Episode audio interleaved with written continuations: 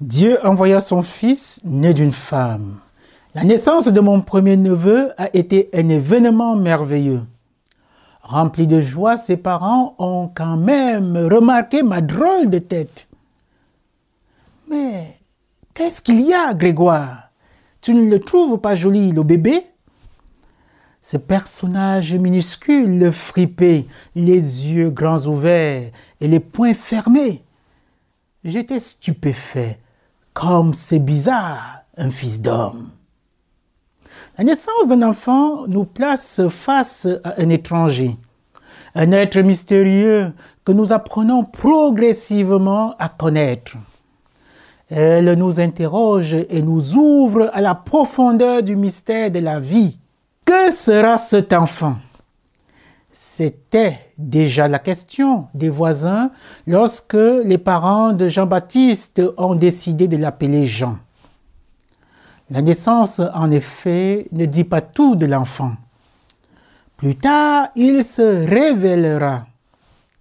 Et ce seront alors d'autres questions, par exemple, celles des foules qui viendront se faire baptiser par Jean.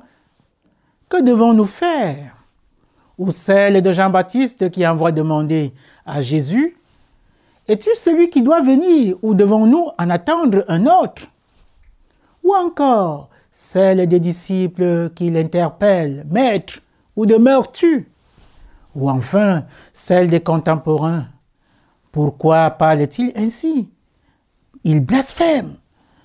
Qui donc peut pardonner les péchés Sinon Dieu seul? Paradoxe de toute naissance avec la différence entre l'enfant qui naît et l'adulte qu'il deviendra. Paradoxe dans l'affirmation de Paul. Dieu envoya son Fils né d'une femme.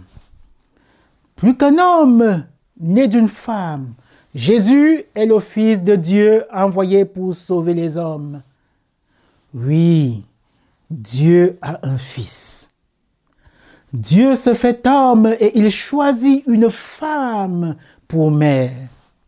À chacun de nous, il revient d'accueillir ce que Dieu veut nous enseigner par cette naissance.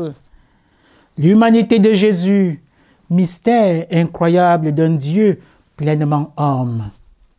La maternité de Marie, cette tendresse de Dieu et cette fragilité. Et si cette naissance était le premier acte de la mission de Jésus, pour Dieu, naître d'une femme est le premier signe qu'il nous adresse notre condition humaine est digne d'être aimée et célébrée. En Marie, tout l'océan d'amour de Dieu s'est déposé.